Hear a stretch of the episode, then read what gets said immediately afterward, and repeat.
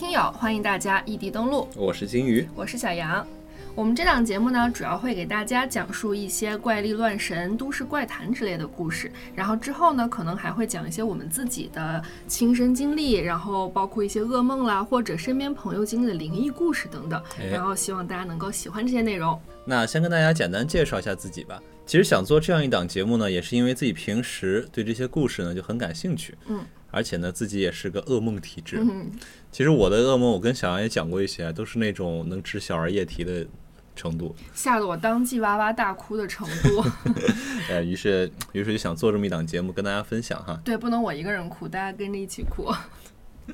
然后我平时也是比较喜欢看这种灵异啦、鬼怪的故事，但其实我胆子很小，看完之后就会害怕走夜路，然后不敢上厕所。如果大家也跟我一样，就是又菜又爱看的话，就是欢迎大家跟着我们的视角一起，咱们走进科学。走进科学，走进科学可还行？那是不是有有什么村民集体失忆之类的故事？村民集体吃肉灵芝 啊？肉灵芝可还真是能讲的吗？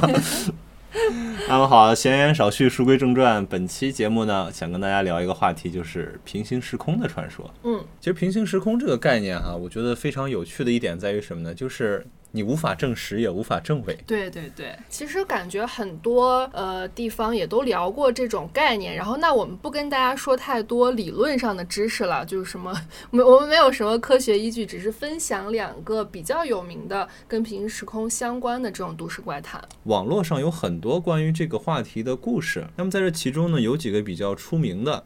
那我们今天就来讲一讲这个故事。这个故事的名字叫做《如月车站》。嗯，那么这个故事呢，最早是二零零四年发生在日本当时最火的社交网站二 C H 上。这个论坛呢，是日本一个最大的一个 Web 论坛，其实有点类似日本版的 NJA 或者天涯这样的网站吧。哎，等天涯我知道，NJA 是干嘛的？NJA 也是一个跟天涯差不多的网站，它是艾泽拉斯国家地理。那它也是那种杂谈类型的，还是说分享历史知识的？当然跟历史知识没有关系。它最早是一群游游戏玩家在上面交流自己的游戏心得，就是魔兽玩家嘛。然后后来它逐渐逐渐演变成就是各种八卦吃瓜的一个场所了。行，那我懂了。对，这个不重要哈。这个故事呢，就是当时一个网友向论坛的朋友求助的一个帖子。嗯。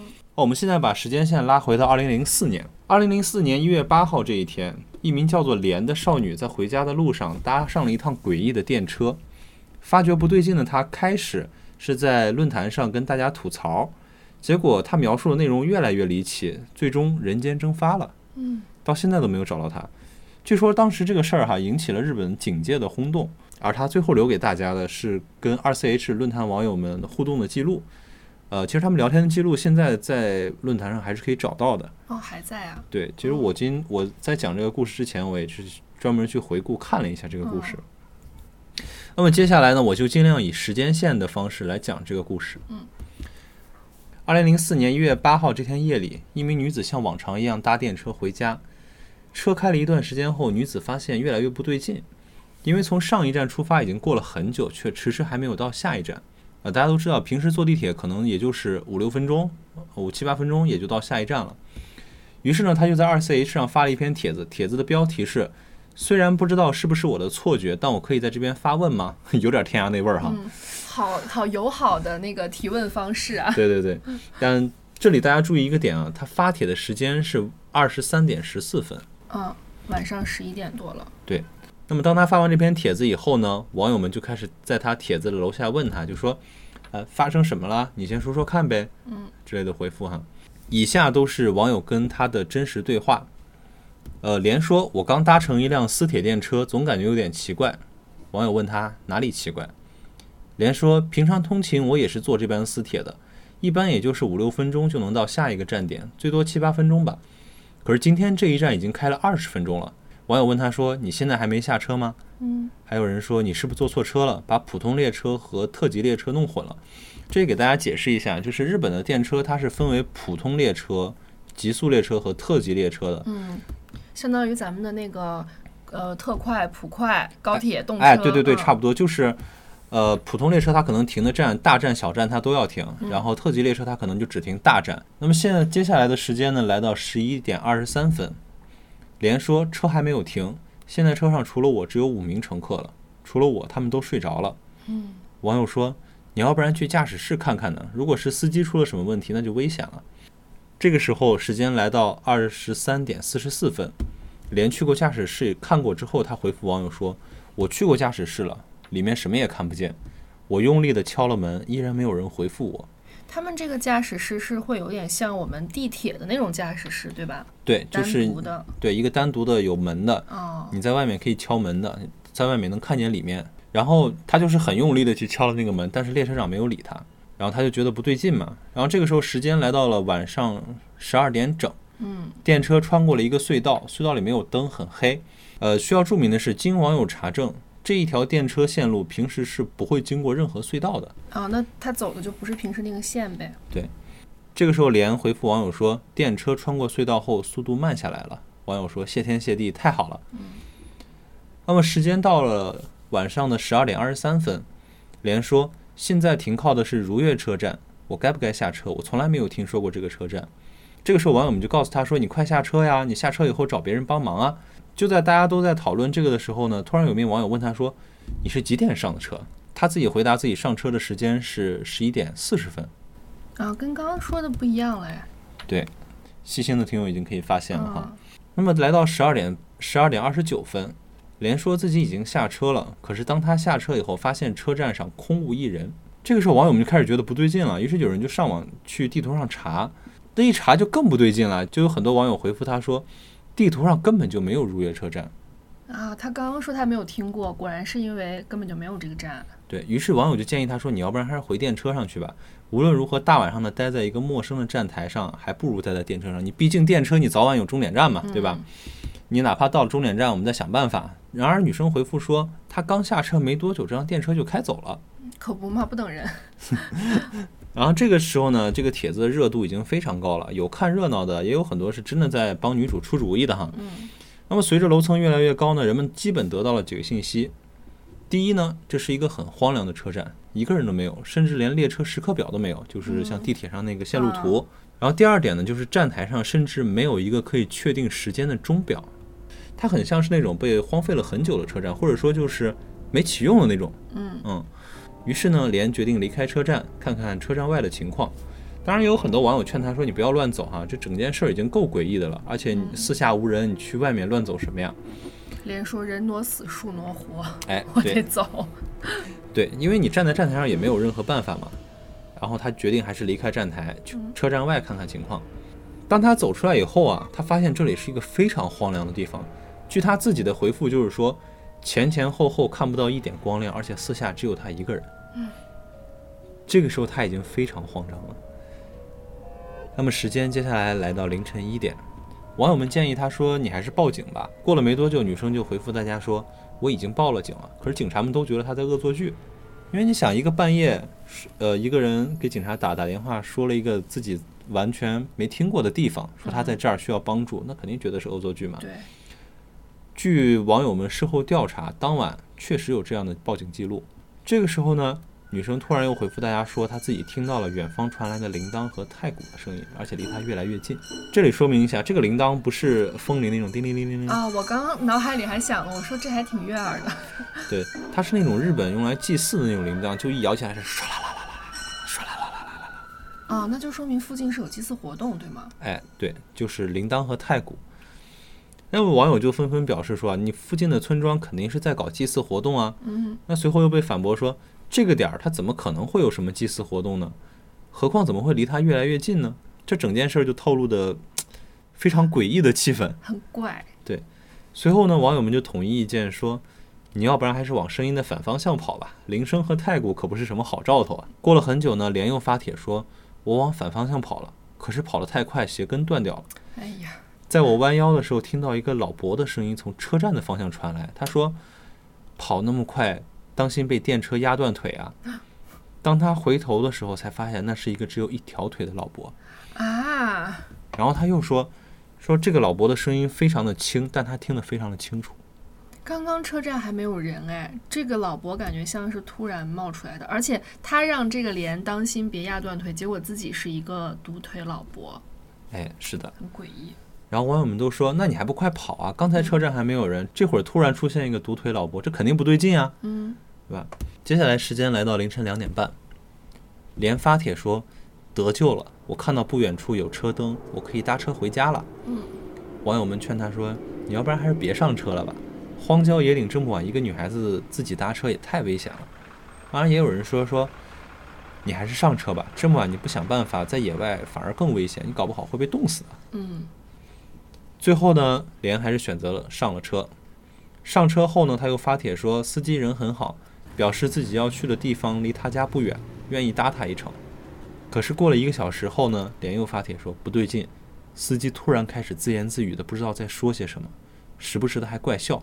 啊，网友们这个时候也很着急啊，就说啊，你快点想办法逃跑吧，这太不对劲了。嗯底下给他想出主意的人就很多嘛，然后也有分析的说，你这凌晨两点，荒郊野岭，单独就碰到这么一辆车，还刚好要去你家的方向，你想想这对劲吗？对呀、那到凌晨三点四十四分的时候，女主留下了最后一条消息，她说：“现在车子在往山里开，我手机没电了，我会找机会逃走的。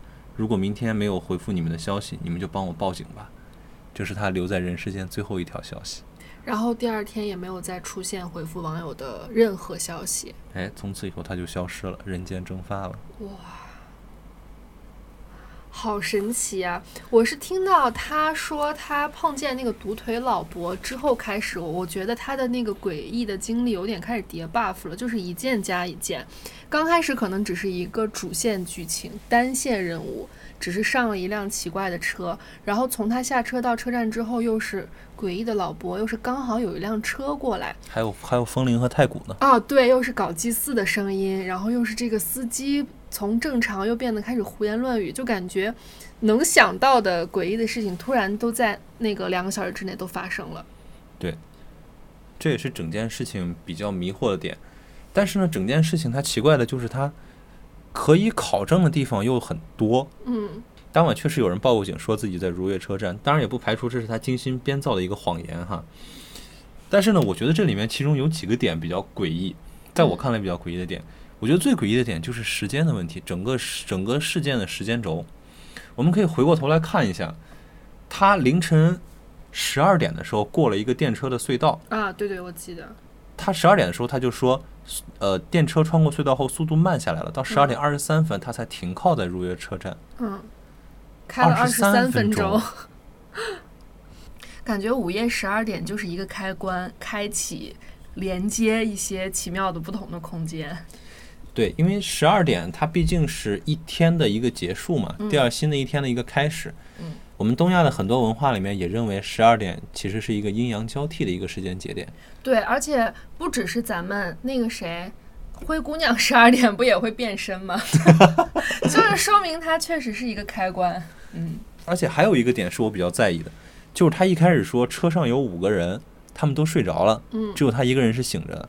但是他到车站以后，他又说车站空无一人，只有他自己一个人。那这五个人是没有下车，还是说跟着这个车车直接走了？不知道是跟着这些车直接走了，还是有可能是跟着这个电车去终点站了。我在日本的论坛上看到一个比较有趣的说法，他说这趟车其实是开往灵灵界的，也就是说这五个人是真正的已经去世的人，他们要去往他们该去的地方，嗯，但莲他不是，他还是一个活人。对，那临界的那一站就是在如月车站的下一站吗？对，也许对也许下一站是黄泉站。那是中国的事儿了。哎，你没看过镰镰仓物语吗？哦，看过，日本也是叫黄泉，对吧？对，日本的很多文化跟我们是很像的嘛。嗯，咱东亚是一家。对，我还有一个是让我觉得很奇妙的地方，就是它的那个上车时间点明显是不对的嘛。对然后我是觉得，如果他要编造啊，要撒谎，没有必要在这么明显和这么小的地方出这种 bug，出这种差错，对吧？对，他明明是在十一点二十多吧，我记得，他就已经发帖说很奇怪了。然后网友问他你几点上的车，他又说十一点四十。然后我觉得如果你要编，你在这个地方是没有必要出错，所以我更倾向于我觉得是他的那个时间已经跟我们不太一样了。对他发帖的时间是十一点十四分，哦，也就是说早一点。对他比现实时间提早了半个小时，差不多。当然也有呃，我看 YouTube 上也有人说说这半个小时就是现实世界跟他所处的世界的一个时间差。但是这样的话就没法解释一个最大的 bug，就是如果他已经不在现实世界了，那他的手机为什么还有网？啊，对，他的手机是可以连接他跟现实世界的唯一的工具。对，那就说明这个宇宙之间还是可以通过互联网连接。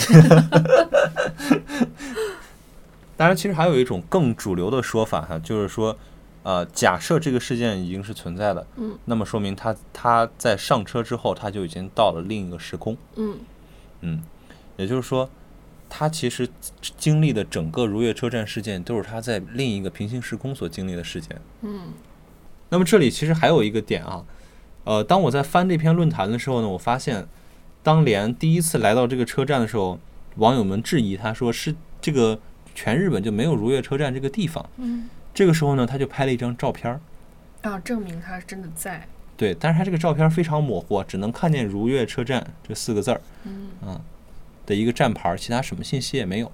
嗯，零四年确实智能手机都不是很普遍吧？能拍照手机都不多，对。就是能拍到就很好了。对。而且那会儿 P 图的这个技术也没有现在这么先进和发达。嗯、我想想，零四年的时候我上小学四年级，嗯我记得那个时候我舅妈在一家影楼里面做后期，嗯她让我人生中第一次见识到了 P 图的概念啊啊。但是那个时候我所能知道的 P 图最高端、最顶尖的技术，也就是去个红眼儿，啊，是是是。去个红眼儿，去个痘痘就很了不起了。那其实侧面我觉得可以说明连拍的这张照片是有一定的说服力的。是，而且在之后这个事件经过发酵以后，它慢慢的已经演变为成一个都市传说了。嗯，那么既然是都市传说，那肯定就有很多人去验证。对，去探访如月车站，在一几年的那个时候，已经是一个非常火的一个探险活动了。嗯在 YouTube 上你搜一下，能看到大量的人说自称自己去过如月车站。嗯在这其中有一个比较啊，我觉得还比较有意思的帖子，他是这样说的：他说，呃，这个发帖人是一个英国网友啊，他发帖说自己那天去日本旅游，然后呢坐了一趟电车，结果这趟电车呢迟迟不到下一站，哎，跟连的情况很像。嗯然后呢，他就声称自己也来到了如月车站，并且还配上了一张高清图。哎，那他拍到的这个跟连当时拍到的那个如月车站的站牌是一样的吗？是一样的，但是呢，他拍到的这个照片因为很清晰，而且是白天，嗯他拍到的这张照片可以看到这个车站非常的残破破旧，嗯就是铁轨上都长满了杂草，你知道吗？啊就明显是不在运营状态的。嗯但是呢，诡异的点来了，他发帖的那天，日本发生了六级地震，嗯，但是他说他自己一点感觉都没有。就这个英国网友，对，按理说应该是都波及到了的对，啊。他是是不是在嘴硬？其实被震到不行，但是为了加强这个故事的可信度，他说没有没有。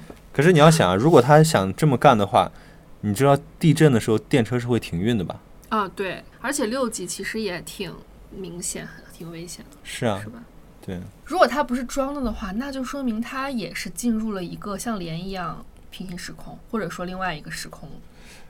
嗯，其实我觉得说另外一个时空更准确一些，嗯因为如果说平行时空的话，那就我们普遍认为的平行时空，就是说在这一刻你做了一个选择，下一刻你可能就会产生出一个新的时空嘛，这它只是另一种可能性。嗯但是在如月车站的时候，它在本体世界的是没有它的，嗯啊，对，它是只是去到那儿了。对，所以我觉得它可能更像是另外一个时空的感觉。嗯那这个英国网友是怎么回来的呀？他有说吗？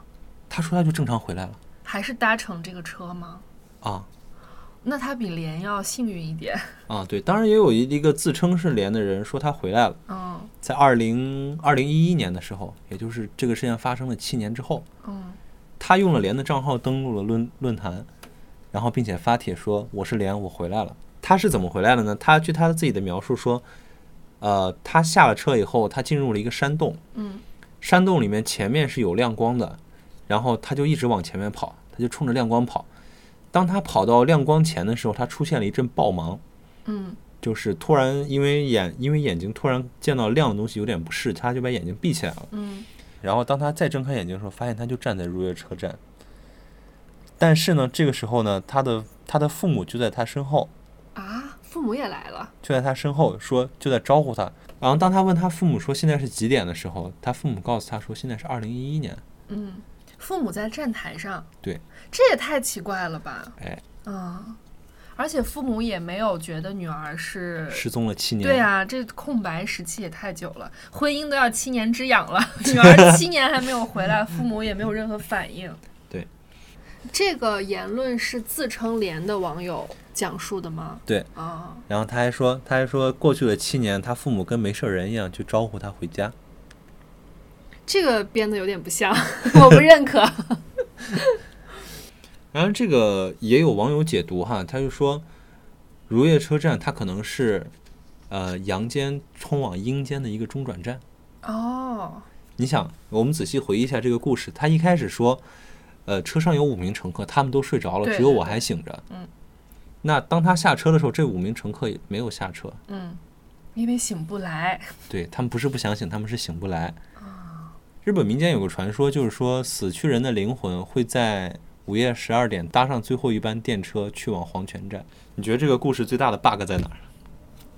我觉得是时间，就在我听，我感觉是时间是，感觉度量单位是有变化。就如如果说不是连当时打错了，嗯，那就是确实他的当时的时间跟我们现实生活中的时间已经发发生变化了。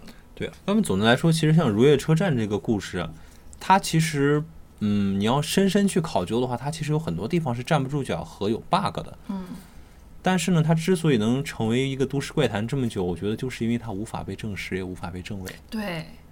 虽然有些地方是矛盾的，但是又感觉有些地方是非常合理的。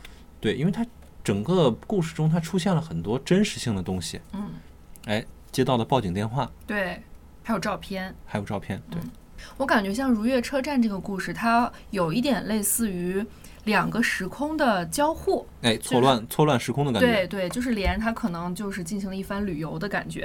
然后那接下来我要带来的这个故事，它更像是在一个原本的时空当中，然后有一段事情或者说一个人他突然被抹去，或者突然出现了一些 bug。那这个事情呢，在平行时空这个这门课程里也是非常有名的，那就是著名的潘博文事件。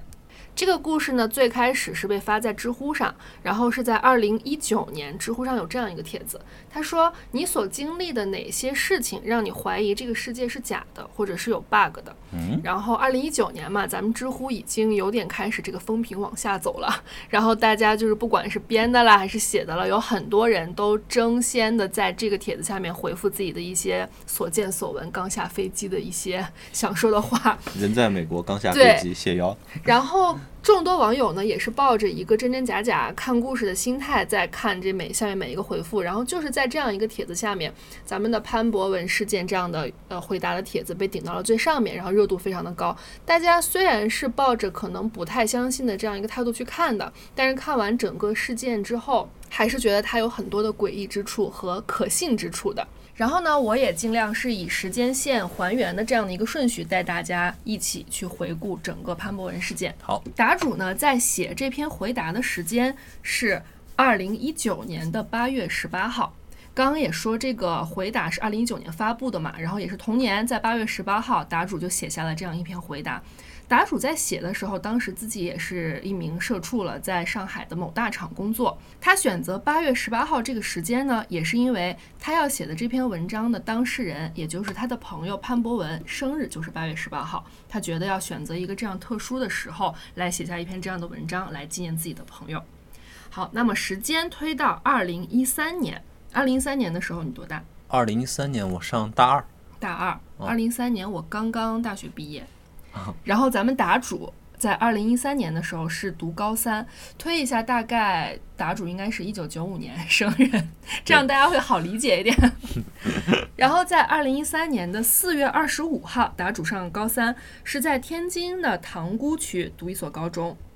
四月底了嘛，因为马上也要高考了，然后因为天津那边他们的就是高考分没有那么卷，所以哪怕是高三的学生，大家也还是有上体育课这个权利的。呵，倒计时了还上体育课？对，，不像我们好像高二就不让不让再上了。哎，对，然后这个事情呢，就发生在这天的体育课上，因为这天呢也是高三的最后一节体育课了嘛，然后大家氛围也很好，然后固定流程跑个步啊、热个身啊之类的，老师就说大家可以自由活动了。然后答主说他们这个体育课是用走班的形式上的，也就是说可能大家会选择自己想要上的那个体育项目之后，你不仅和自己班的同学上，也可以碰到别的班的人。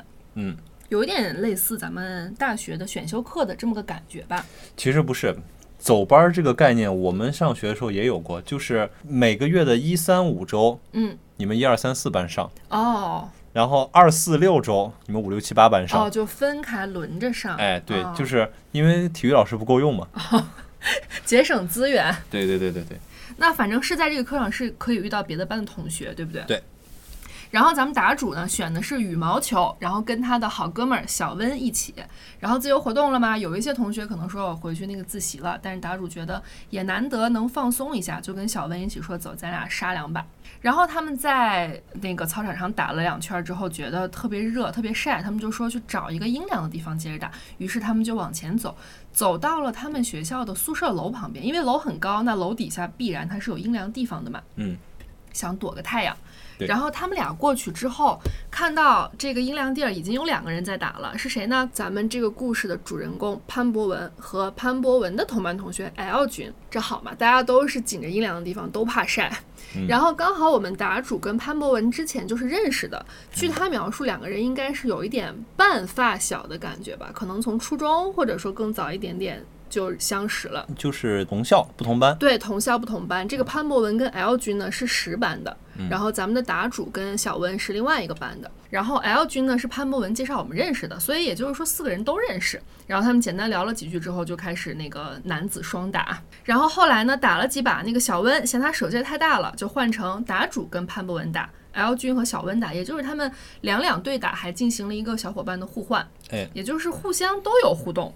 然后就在这个打球的过程中呢，潘博文手劲儿太大了，把球打到了宿舍的地下室里，因为他们不是在宿舍楼旁边嘛。然后这个地下室它有一点像，就是我们经常能看到的那种半地下，它会露出来一个气窗，就一个窗户。个小窗户，对哎，我还住过那种地方。我也住过，然后球就从这个小气窗里给溜进去了。哦，那为了捡球，你肯定是要走大门，然后下到 B 一再去捡嘛。对，答主当时就说，因为这个是他买的一个名牌球，他觉得很贵，就是舍弃有一点舍不得，所以他做了他自己至今非常后悔的一个选择。等一，下，羽毛球，嗯，名牌贵的。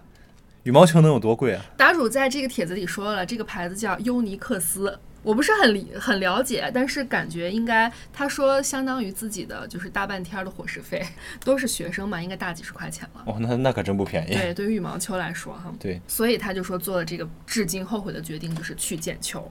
然后同行四人，只有小温一个人，他就犯懒，说我不去了，你们去吧，我在这儿给你们看着球拍儿。想着捡球嘛，你就从那门进去捡了，就上来了，能有多大事儿？嗯。于是答主潘博文和 L 君三个人就决定进去捡球。然后在这里要说一下，这个宿舍楼它其实已经荒废不用了，因为学校里已经没有住宿的学生了，大家都是在走读的。嗯所以其实大家也都知道，宿舍楼平时一定是锁着的。那这个时候，咱们三个男生抱着一丝侥幸心理，说看看吧，看看那门到底能不能开。然后非常巧的是，他们三个走到了这个宿舍的正门，发现这个门今天没有上锁，一推哎就开了。其实在这里就是一个很奇怪的小暗示和小铺垫了，对。对，如果是在影视剧里，肯定就是一个大特写，吱呀一下推进去了。对。然后他们推开门进去了之后呢，看到那个门对面就是一堵墙，然后墙上写着一些住宿规定啊、宿舍规定，晚上十一点之后锁门啦之类的啊。落款是二零零三年，也就是就挺早的了吧？感觉这宿舍已经至少有个七八年没人住了。二零零三年，嗯，十年前。对，然后进了大门之后，往左走就是一楼的宿舍，都是那种老式的木门，虚掩着，就是也可以，你可以想象出那个走廊空空的，然后都是木门。哎，别说了，我已经鸡皮疙瘩起来了。然后尽头是一个洗漱间，洗漱间里有一只绿手，然后呢，答主说弥漫着一种类似氨水的味道，就是可能有一点消毒水，又有一点老旧腐败的味道混合在一起吧。嗯。然后楼梯间是在一个阴暗的角落里，这里我理解可能他们要走到楼梯间，可能是要穿过这一个长长的走廊的。然后楼梯是在走廊的尽头，你看这个画面就已经有点鸡皮瘆疙瘩我都得慌起来了 然后他们就从一楼这样走走走走，穿过这个走廊，走到尽头的楼梯。现在要干什么？要下到 B 一去嘛。嗯。然后这个楼梯它是一个没有护栏的那种楼梯，也是因为之前说荒废了嘛，然后这个楼梯上堆满了很多旧的那种课桌椅，桌椅板凳儿，对，然后又没有护栏，又堆满了桌椅板凳，就其实不是很好下去。其实嗯走到这儿的时候，答主就稍微有一点犯怵，他觉得这个就堆这么多也不好下去，要不咱们算了吧。他开始先打退堂鼓，不想要他自己名贵的羽毛球了。哎，不够麻烦的。对，然后这个时候呢，L 君说：“嗨，没事儿，你看我这我给你表演一个。”然后因为 L 君比较瘦小，一翻就过去了。然后大家也可能就受到了鼓舞，互相搀扶一把，拉了一把潘博文，大家就都翻过去了。然后因为说了这个楼梯是堆满了桌椅板凳儿，大家有一点像闯关一样，可能不太好走。哎，然后这个时候答主说，他们三个人走了十五分钟才走到一个平台上。十五分钟，对我读到这里的时候，从一楼到 B 一要走十五分钟。是的，我也是觉得十五分钟理论上来说足够走一公里的路程了。我下到 B 十都够了。对，是 B 十八也够了。那就是我们暂时把它理解为，可能是因为桌椅板凳太多了，大家不太好翻。总之，他们走了十五分钟才来到了一个平台上。然后答主说，应该是快到印象中掉球的地方了，这不就是 B 一吗？哦我还是没理解负一的平台。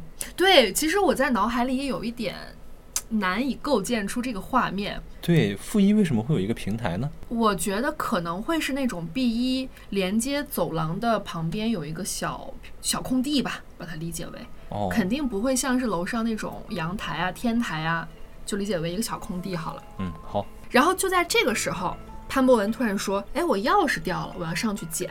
翻桌子时有候对，有可能是在下楼梯的这个过程中给掉了。哦，然后潘博文就掉头上去捡钥匙。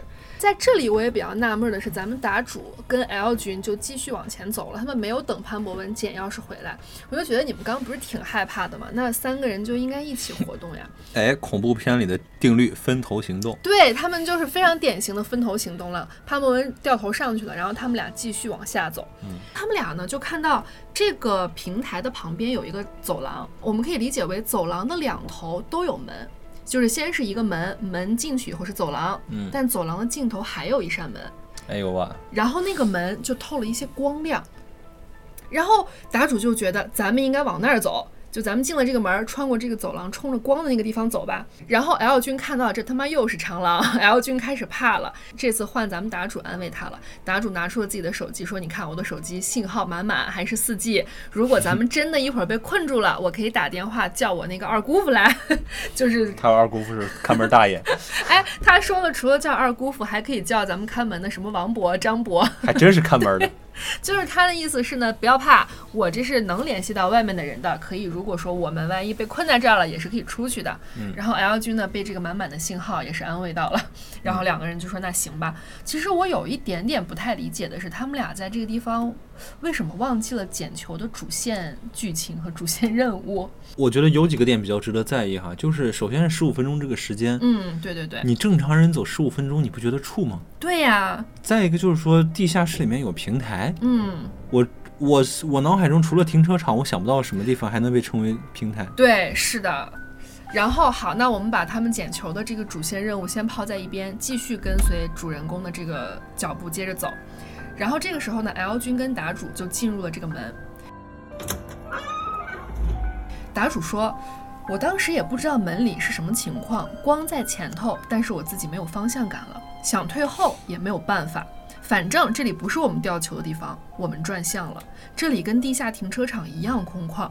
我当时也不是恐惧，感觉热血上涌。我跟 L 君说朝着光跑，我们不知道怎么跑过去的，尽头是楼梯。我记得我们看到亮光就连滚带爬的往上走。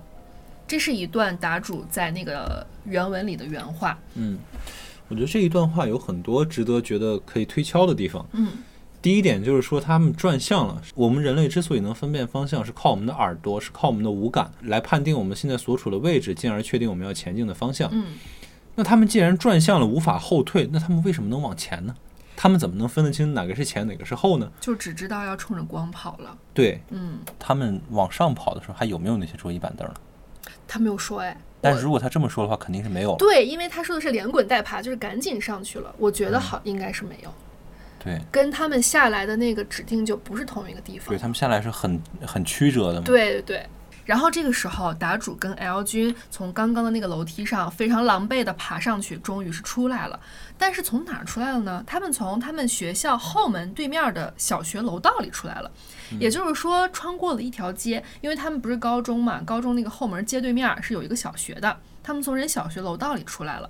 然后这个时候时间大概是中午的十二点左右，然后有很多小学生也放学了，家长在接孩子，就是人非常多，也非常热闹。答主说他当时感受到那个阳光洒过来的时候，一瞬间觉得自己得救了。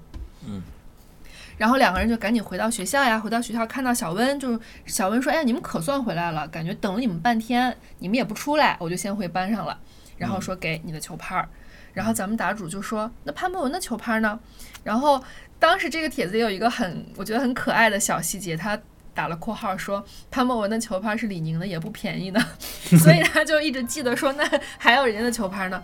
然后小温就非常诧异说潘博文是谁？啊？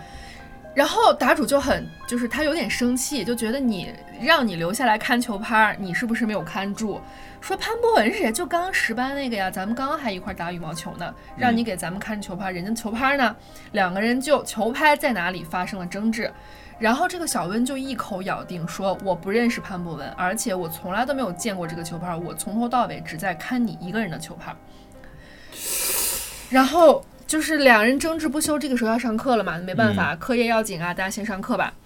但是答主就觉得非常的奇怪，非常诡异，可不嘛。而且他也有一点担心，就是潘博文就到底回来了没，钥匙捡着没有啊？好不容易挨到了这节自习课下课，他就想赶紧去十班找一下 L 君。当他往十班走的时候，L 君就是非常激动的冲他跑过来，他就说：“哎，发生什么事儿了？”然后 L 君当时的状态非常的激动，甚至可以说有一点就是嗷嗷大叫，他就是歇斯底里。对，然后说你慢点说，怎么了？然后 L 君说潘博文不见了，所有的人都不认识潘博文了。哎，这个人认识。对，他还认识。对，然后答主当时他可能注意的点还不在后半句，他只是听说潘博文不见了，他说怎么回事？是不是摔了、受伤了或者怎么样？嗯。然后因为毕竟他俩刚刚不顾兄弟情把人一个人丢在那儿了。对。但是 L 君说不是不是，是所有的人，这个十班的所有的同学没有一个人知道潘博文，没有一个人认识他。然后两个人觉得很奇怪，他们在走廊上、在班级里、在学校问了所有可以问的老师、同学、教导主任，甚至还问了早上上课那个体育老师。总之就是当下能求证的地方，他们都去问了。答案肯定是无一例外，所有的人都说从来没有这个人，我不知道这是什么东西。嗯，那这就很奇怪，整个世界只有他们两个下过地下室的人认识这个人。对。然后答主说他有点很难回忆起他当天是怎么度过、怎么熬过来的，然后只记得当天的晚自习的时候，他们的代课老师非常就是戏谑和调侃的语气说：“哎呦，十班有个孩子疯了，压力太大了，那个被家长接走了，咱可不能这样啊，得劳逸结合，怎么巴拉巴拉的。”但是答主当时心里觉得非常的不是滋味儿。那肯定啊，我全世界都冤枉他。对。然后因为也说快到高考了嘛，当时大家的注意力肯定都是在应战、备战高考这个上面，是，所以呃闹得最大的 L 君，因为是他的同班同学，他肯定是比答主的那个反应要更激烈一点。但是你刚才说答主跟他认识很久了，他们还一起当过英语课代表。对他们初中就认识了，算半个发小吧。哦，然后呃答主相对可能是稍微。稍微冷静一点点吧，毕竟现在他俩不是一个班儿的嘛。然后 L 君是闹得非常的凶，然后当天在他们的年级群里发了很多很多的关于潘博文的消息，可能类似于你们真的不认识吗？九十九加的那种。然后答主说，他晚上回去在班级群里看到，就是 L 君这个人已经被踢出班级群了，大家就可能觉得你这孩子有点精神不正常了呀，你不能这么闹啊。嗯，持续了很长一段时间，大概到二次第二次模拟吧，二模考试前后，L 君也不太闹了。然后所有的人，包括老师、家长，肯定都认为是他们俩因为课业压力、学业压力太大了而产生了精神问题。哎呀，其实说到精神问题，我的人生中还真的碰到过两个。就在我上高三的时候，嗯，我们学校有两个孩子疯了。是真的压力太大吗？嗯，具体是无法考证。具体是什么我不知道，反正当我看见的时候，那一幕挺触目惊心的啊。这个我们放下期再讲吧。这就开始画饼了。行现在画的饼都是以后要填的坑。行，我们拭目以待这个故事。OK，然后答主呢，也从刚开始的非常震惊、非常诧异，到每天都试图去找一些小细节来证明潘博文的存在，到之后，呃，也是必须去参加高考。但是当然，他的高考成绩那年说，你肯定你经历了这么大事儿，他说他发挥的非常不好，觉得是本来能上九八五的嘛，但后来也是没有考上自己理想的大学。嗯这整件事儿，我觉得他透露出来了非常多真实的东西，包括他们的学校、他们上课的形式，嗯，哦，这些东西让我觉得很熟悉，但是他莫名其妙消失一个人，又让人觉得很陌生。对。哎，这故事妙啊！然后这个答主后续呢，也提供了非常非常多的细节，对我刚想问了，就是他们不是发小吗？那发小应该有共同好友啊，或者说亲朋好友啊之类的东西。这答主说呀，他跟潘博文的关系非常好，提供了非常多非常详细的信息来证明潘博文这个人存在。包括他有回忆潘博文上的小学是新港四中，初中呢是塘沽二中，然后包括他的生日是一九九六年的八月十八号。初中呢，他们俩一块儿是英语课代表，然后。他说，每天晚上初三的时候，我都是先送潘博文去浙小公交车站等一零七路。你看他说的非常仔细，可能就是在回忆他们一起经历的那段时光。对，然后他先送他去车站，然后再自己回家。说潘博文的家住在北仑里，中考之后暑假我去过他们家，就因为太早了，他说他不是很记得门牌号，但依稀记得那一块儿有一个什么十分高的电线杆子，包括他们家印象中是一室一厅的等等。然后他去过人家家。他在很早的时候去过，然后当时网友也说，那要不你再去找找看呢？他说我确实是不记得门牌号了，我只记得那一个大区域，而且他也自己形容说，这一块记忆就像是被人擦除了一一点儿一样，就是他记得，但又有点模糊。嗯，然后同时他还说，呃，潘博文的父亲呢应该是在国企上班，然后母亲应该是在中原百货卖化妆品。为什么知道呢？因为潘博文的妈妈送给了答主的姐姐一套迪奥的化妆品。等一下，那他送送的这套化妆品还在吗？这个他没有在帖子里详细展开，但我觉得，应该是不在了。如果他就说的这么仔细了，就留下一个这样的线索了，他哪怕去问姐姐，也有可能姐姐会说这个是另外一个人送的。对，如果这个化妆品还在的话，那理论上来说，他之前的羽毛球拍就不会丢。对，这都是跟这个人有关的东西。对，因为一个人存在于这个世界上，他是有无数的嗯分支支撑他这个人在这个存存在于这个世界上的。嗯，如果这个人从被从世界上连根拔除的话，那肯定跟他有关的一切都会被抹除。对，就像那个球拍一样。对，嗯这不是人力可以做到的事情。然后答主还说呢，潘博文比较喜欢玩游戏。他说的这几个我都没有太听过啊，从《胡侦探传说》到《老滚五》，我们玩了个遍。这几个你玩过吗？我玩过老滚五、上古卷轴。他说还记得初二的时候，他送给潘博文一张迷你卡。当年赛尔号呢有个叫哈姆雷特的精灵，然后潘博文就是拿着他的号打过去的。好家伙，那这些东西都不在了吗？这个迷你卡是他送给潘博文的呀。哦嗯，他印象中，哦哦嗯，只是他有这样一段共同的回忆嘛。，OK，然后除了这些呢，他还说了很多关于这个人的记忆，包括他的呃印象中长相是比较清瘦的等等。然后除了关于这个潘博文的细节之外，他还提供了一个我觉得比较有趣的细节来，就是来证明这个事情的诡异之处。答主说，他记得当时第三轮复习的时候，数学有选修课四杠二讲的是矩阵，和选修课四杠六讲的是数论。然后呢，他说四杠六里面有一个知识点叫做拉格朗日差值法。为什么记得这么清？是因为他怎么都弄不清楚，当时算是一个难点攻克了。对，但这个现在都不清楚。我也不太清楚。然后他还说，当时因为他自己老是掌握不了，所以数学老师还调侃他说：“嗨，人傻是一辈子的事儿。” 然后还教他说：“你要用这个除以这个，怎么怎么样。”就教了他一个很便捷的解题方法。哦，所以他记得很清楚。然后当高考完之后，他发现这个非常重要的知识点在当年没有考，然后他还以为是就是哎怎么不考这个重点了，出题的这个方向变了。然后后来他才知道，一三年也就是他们高考的那一年，只有江苏和上海学过四杠二，也就是说他身为一个天津的学生是是不可能学上过四杠二的，对，以及刚刚说的四杠六是全国任何一个地方都不学的。那他是从哪里学的？对然后他说，因为他之后不是刚刚说在大厂工作了嘛，现在，对，然后他自己在编程的时候也用到这个差值法，跟他一块儿的同事们自己都是就是等于自学吧，但是他就是会，然后他也很纳闷说，那我是从哪儿会的呢？这个知识点也是在他这段又有一点模糊又确实存在的记忆当中让他学会的。总之就是在高三的那一年，咱们答主凭空的失去了一个半发小的好朋友，以及怎么样都无法证明他的存在。我觉得这事儿没这么简单，因为从他种种描述来说的话，我更倾向于认为他是从一个时空到了另一个时空，也就是我们现在的时空。嗯，你是说潘博文吗？不，答主答主对。穿过来了。对。在他原本的时空里面是有潘博文这个人的，嗯。但是呢，他们可能进入了某一个 bug 点，嗯。就像程序里面的一个 bug 点一样的。他们当他们穿越到这个 bug 点以后，他们进入了一个里世界，也就是我们现在的这个世界。那他原本在那个世界，岂不是他就消失了吗？对，那潘博文也会在那个世界找他。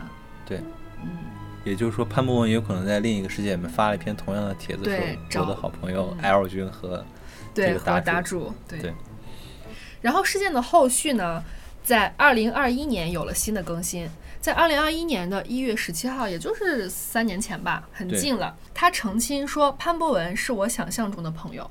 然后当也提出了一个叫做 TALPA 的概念，然后我去查了一下这个 TALPA，大概指的就是幻想伙伴这样一种思维练习方式，它是一种系统性的那个思维练习的方法，也就是说可以通过思想形式来在你的脑海中创造一个有自己独立人格和独立思想的幻想伙伴。那也就是说，这个人他自己出来辟谣了呀，说我是编的，这些都是我幻想的。除了辟谣，还说了因为我自己性格孤僻，因为我当时怎么怎么样，反正说了很多的背景。总之，结论就是不好意思给大家添麻烦了。那这个确实是我自己幻想出来的。嗯，在这个这篇澄清的第二天，也就是二零二一年的一月十八号，呃，这个答主呢又来发了一条新的帖子。他说，首先就是我没有想到这件事情会闹到微博热搜第二，嗯然后同时也给我的高中母校带来了非常大的影响。嗯那跟大家道歉。然后呢，他说在原文当中一些敏感的可能会涉及到隐私的一些东西，他都做了模糊处理，而且说本人愿意承担因为这篇文章所产生的任何侵权的法律后果。同时，他解除了在知乎上的匿名。实名制了。对，实名制了。然后整件事情到这里就画上了一个句号。呃，答主本人呢，现在可能还是在做着社畜，但是我不知道他还会不会时常在八月十八号这一天想起他这个曾经的朋友。我只想说，你要是被绑架了，你就眨眨眼。对，其实他在发了这个后续之后，网友就之前不是大家都是很质疑吗？觉得你是不是编的呀？你是不是在编故事？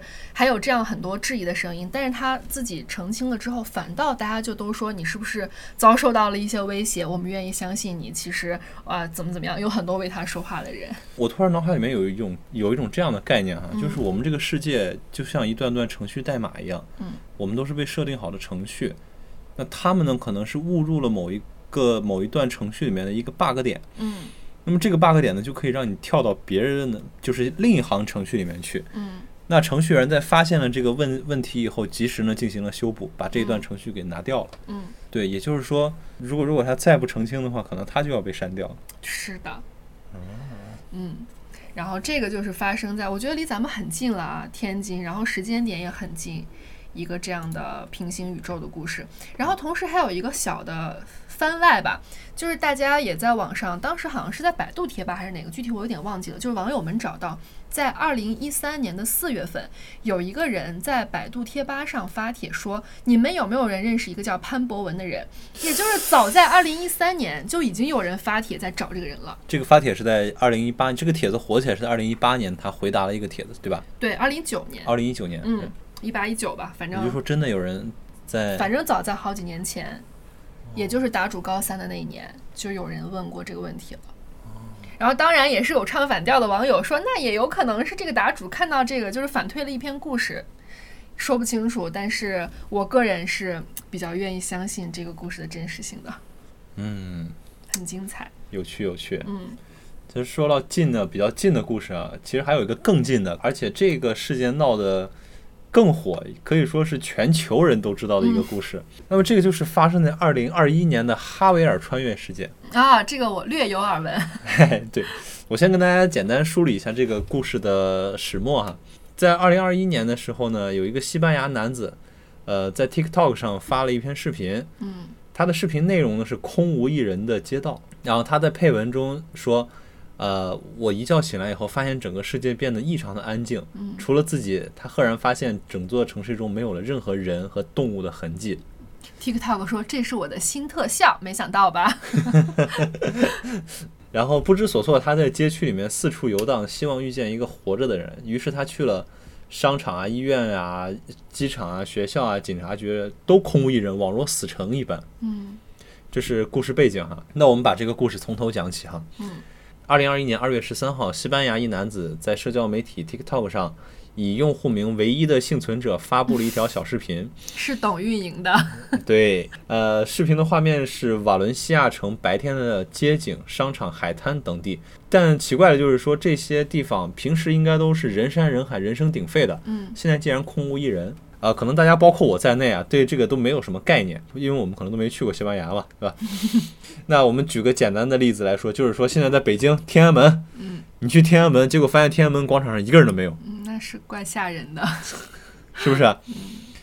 然后他从视频中可以看见，就整个城区的街道路面啊非常干净，然后商场呢也是大门敞开的，然后里面的货品也是摆放的非常整齐，然后海边沙滩也是足迹遍布，但是就是看不到一个人，也没有任何在道路上行驶的车。要知道啊，就瓦伦西亚城是西班牙第三大的城市，常住人口大约有二百五十万左右。那么在视频中呢，这个男子就通过文字解释说，啊，自己刚从医院醒来，电话显示的时间是二零二七年二月十三号，二零二零二七年，也就是六年后。六年后。对嗯，但他身边却没有任何一个人。当他走出医院以后，看到街区也是空荡荡的，感觉非常不安。于是他四处走动，想搞清楚这是怎么回事儿。但他惊讶地发现，他在社交媒体上，呃，居然还能跟别人互动交流，就是说社交媒体上还有人，嗯，哎，这么一回事儿。结果这些人是二零二一年的，哎他是二零二七年的，哎是这意思吧？哎，对，然后呢，众多网友肯定就不信啊，说傻子才信他呢，这这你这特效，然后还有人说，哎，不得不说啊，这个骗子也不是一无是处，至少他的特效技术还是不错的。然后呢，这个时候呢，就有很多网友给他刁难他们，说啊、现在二零二一年大家都知道，因为口罩原因嘛，呃，可能会封城啊什么的，能拍到没有人的街道也很正常。他可能拿到，他可能是拿到通行证啊什么的。然后就有网友说，那你去医院啊，嗯，口罩时期，那人最多的地方是什么？那可不就是医院就是医嘛，对吧？结果呢，他真的去了，去了这个医院呢，医院也是空无一人。求锤得锤，哎，求锤得锤，他的这个故事就是不断的在求锤得锤。然后有网友说：“那你有本事你去警察局啊！”嗯。结果这哥们儿就真的去警察局，而且他从警察局，他嚣张到什么程度？他到警察局的门卫室，自己拿了钥匙开了警察局的门儿，嗯，然后还在警察局的桌面上一阵乱翻，然后最后在一个警察的私人抽屉里面找到了一把那个警车的钥匙，然后他就拿这把钥匙在停车场里面嘣嘣嘣嘣嘣嘣嘣嘣按，然后一辆警车就门就开了，他就坐上这辆警车就开走了一个人都没有，啊从，警察局当然，我觉得最离谱的是他去了机场，也是没有人，空无一人。也没有飞机，没有飞机，而且他去机场的时候，这个机场的那个值机牌还是在滚动的，就是几几几号航班欢迎登机，但就是没有人。哇，那我觉得可能世界是在运转的，但是他看不到。就是在他的视频里面给人的感觉就是这个世界在正常的运转，但是就是没有人。嗯，因为他刚刚说那个商场货架也是摆放整齐的嘛。对，嗯然后呢，他为了证明自己的真实性哈，他就拿了一些东西，嗯，然后拍视频告诉网友说，哎，你看我放到这儿了啊，这旁边有啥有啥有啥，你看我放到这儿了啊，嗯你们看过来能不能找得到？嗯，结果还真有网友找到了。就是在二零所谓二零二七年放的，对但是在二零二一年拿到了。对，那同时在西班牙的瓦伦西亚城的二零二一年是有人在那儿居住的吧？当然，它是西班牙第三大人口城市就比如。说有人看到说，哎，你怎么在我我所在的街道怎么没有人？也是有同时出现的。对，这个是这个事件，它牛就牛在这儿了，因为呃，我们都知道抖音的推送机制是先推送本地的用户嘛，对吧？那本地的用户都看到，哎，这我平常住的地方呀，嗯那都人山人海，怎么可能没有人呢？啊，他的第一批用户就开始哦，就是这样一帮人，然后呢，拿到他的这些呃小物件的这些人啊，就开始等了，嗯就开始等说，你现在告诉我你在哪啊、并且咱们视频连线啊，然后我去逮你。嗯，这要放在咱中国，那肯定一堆人去逮他丫的了。对呀、结果这帮人去了也没逮到他，他开视视频直播了吗？他拍了视频，但没有开直播，就说现在是几点几点几号几号，我确实在这个地方了，你们在哪儿？他就应该开个直播啊！然后他还去了很多地方，总统办公室，他甚至在总统办公室的椅子上喝咖啡，大胆，然后还去了很多就是正常平常我们人不可能去的什么军火库啊。嗯。然后呢，这个整件事件最离奇的一个地方来了，就是在他这个视频更新了差不多五个月之后。我这更新了这么久呢，啊，他每天都发。在他视频更新了五个月之后呢，有一个电视台的一个著名主持人嗯说：“你好，我现在出了一本新书，这本书在今天之前是没有的。那么我现在把这本书放在我们摄影棚的一个地方，嗯啊，你如果能把这本书拿走，我就相信你是真的。然后他发布了这篇视频以后，并艾特了哈维尔，他做足了准备工作哈，他就是在四周都布好了特别多的摄像头，嗯并且现场直播了这个视频的画面。嗯然后在直播的画面里面就可以看到，呃，大概是在晚上十点钟左右的时候，一个黑影推开门进来，拿了拿本书走了。啊，那这个黑影是谁？是哈维尔吗？还是不知道是？不知。道是谁，但是第二天哈维尔就发视频说啊，你的书我拿到了，你们没有人在那儿。哇，他有一个使者哎，嗯它这个黑影是那种很模糊的，就是介于存在与不存在之间的那种，哦你也可以理解为它一个鬼影，就这么堂而皇之的走进来拿走了这本书。在咱们看来是有一个黑影拿走了，在那边可能就是你这个书就是放在空无一人的影棚里。哎，对，总的来说，我觉得这个故事其实它是有诸多的不合理性的，因为在哈维尔后面的视频里面，他也更新了一下自己的来历背景。就比如说，他来到一个空无一人的神秘实验室，这个实验室在进行的一些研究呢，就是啊什么很玄乎的。他在这个桌面上发现了一些资料，嗯然后这些资料上显示说他是一个受实验者，也就是说，在二零二七年的时候，某实验组织呃发起了一项实验，他是一名志愿者，然后他们进行的是什么实验呢？是时空穿越的实验。他声称二零二七年的时候，人们是发明了时光机的，但是呢，他的实验呃因为出现了某种故障。所以他被困在二零二七到二零二一的这个时间裂缝中。他是在二零二一年还是二零二七年开始做志愿者的？二零二七年，也就哦他反复强调说我是二零二七年的人，但是我现在所处这个时空很奇怪，你们所有的东西都感觉像是二零二一年的东西。哦，他嫌太老旧了。因为有网友质疑他说。啊，你说你是二零二七年的，那你的视频里的东西都是我们日常能见到，根本没有任何科技进步的感觉。嗯最好玩的一个是他在当天一个特别大的比赛赛事的时候，他去了那个体育馆，体育馆也空无一人。他其实就应该开个直播呀。哎，他始终没有开直播。其实，首先我坚定的认为这个事件是假的，嗯，为什么呢？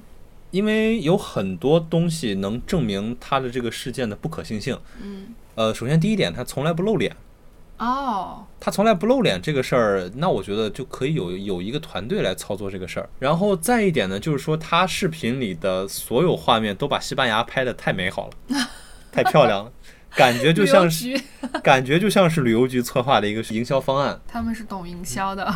然后还有就是刚才提到的那个他去体育场的那个事儿，他去体育场的时候啊，我竞争暂停的时候，发现天上飘着一架无人机。穿帮了，对这个事儿，基本上就是让我觉得实锤他了。但我看了他很多视频以后，我就发现啊，他每一个视频里面的手长得不一样，有的手是有毛的，有的手是没毛的。是那个胖瘦程度也是很明显会不不一样吗？哎，对，那就肯定是有团队的嘛。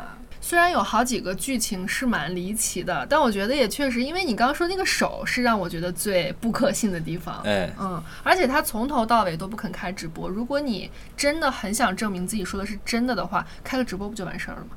对，而且从他能进入什么市长办公室啊、警察局啊、消防局啊、医院啊这些地方，也是说明肯定是有地方政府支持的。嗯，或者就他去了那个哪儿，横店 影视城。哎，也说不准。对，呃，二零二七年还用 TikTok 吗？嗯，希望到时候啊，不说啦。呃，就是他都是二零二七年的人了，还只知道上 TikTok，有点出息吧？而且就是他所使用的语言和他的语言习惯是很符合当下的网络环境的。啊，对对对，而且你看他选择的是当下最热门的一个社交平台。也就是说，他的各种行为习惯，因为我们就不往多了说吧，五年前你在用用什么社交软件？微博，人人，对啊，还得还得早了十年前，对。对，饭否、人人，对。然后校内再往前推，啊，还有什么呃内涵段子，对对对，短短几年时间，这些产品就经过了这么多的迭代，七年之后还在用 TikTok。他是知道什么最火的，其实我们人的语言习惯每年都在变，嗯，每一年跟每一年的网络用语都是不一样的，对，但他能精准的抓到二零二一年的每一个网络用语。无语了，家人们，对，所以我老铁们，谁懂啊？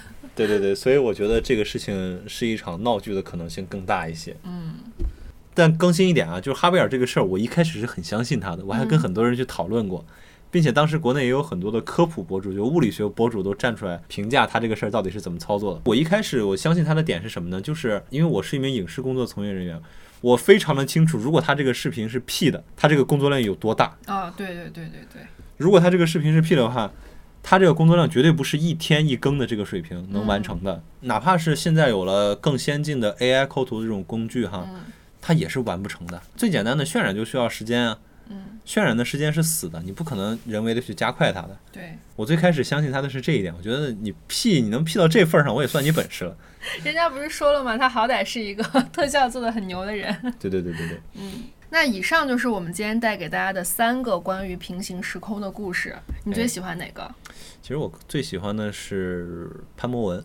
啊，我也觉得这个让我信的非常真。然后如月车站那个可能是因为离我有一点远，嗯会让我没有那么有代入感。但这两个故事我都很喜欢。哦，其实我个人是觉得《如月车站》啊，它是那种玄而又玄的东西，它的神秘元素有点过多了啊，对对对，尤其到后期啊，啊。对它的，但是潘博文这个事儿，他就从头到尾很写实对，太真实了，啊而。且就是我们经历过的那种生活，对，嗯，尤其他是最后一节体育课呀，这种走班儿啊这种的。就是发生在我们身边的感觉。对对对，嗯，好吧，那我们今天的故事就讲到这里，也感谢大家的收听。如果大家有想听的、感兴趣的故事，包括你自己身边发生的奇怪的、诡异的事情，也可以给我们留言投稿。嗯，啊，那我们下期再异地登录，拜拜，拜拜。